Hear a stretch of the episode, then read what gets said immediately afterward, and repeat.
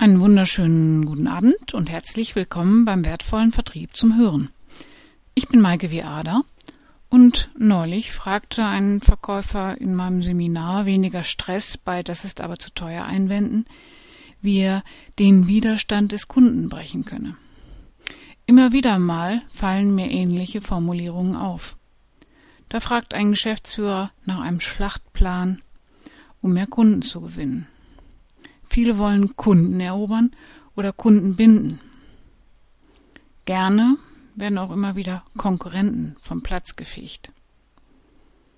Eine Vertriebsleiterin erwartet, dass ihre Mitarbeiter die Vertriebsziele verfolgen. Und erst vor kurzem wurde ich von einem Coachie gefragt, wie er denn seine Ideen in die Köpfe seiner Leute reinkriegen kann.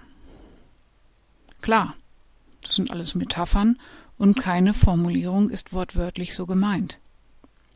Und so gehäuft wie in diesem Beitrag gibt es sie in der Praxis natürlich auch nicht. Einige Metaphern haben sich einfach als gängiger Sprachgebrauch eingebürgert und wir hinterfragen solche Textbausteine auch nicht mehr. Sollten wir aber.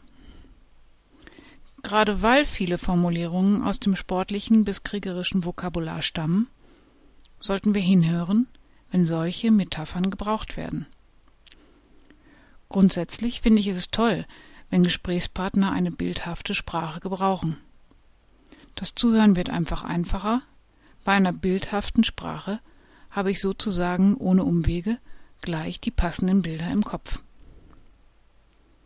Wenn nun ein Gesprächspartner zum Beispiel einen Kunden erobern will, habe ich auch gleich das zugehörige Bild im Kopf.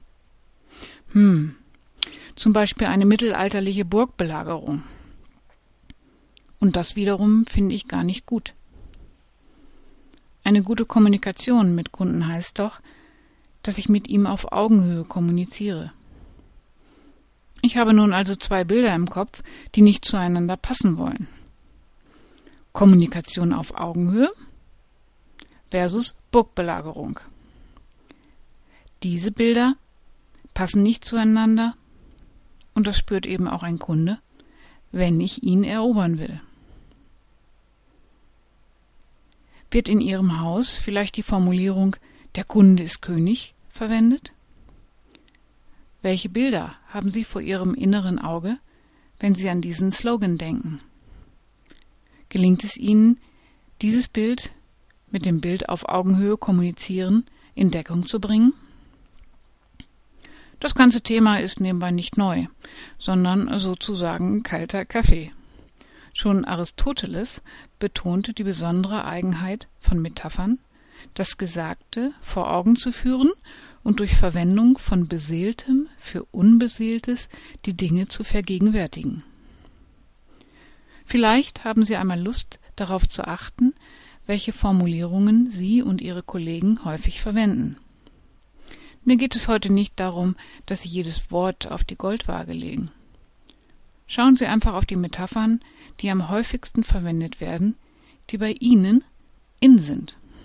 Und spannende Metaphern gibt es natürlich nicht nur im vertrieblichen Umfeld. Am interessantesten finde ich persönlich die Formulierung für den Frieden kämpfen. Vielleicht doch ein bisschen widersprüchlich, oder? Soweit für heute. Sie erreichen mich leicht unter www.wertvoller-vertrieb.de. Auf Wiederhören und noch eine schöne Woche. Ihre Maike Viada.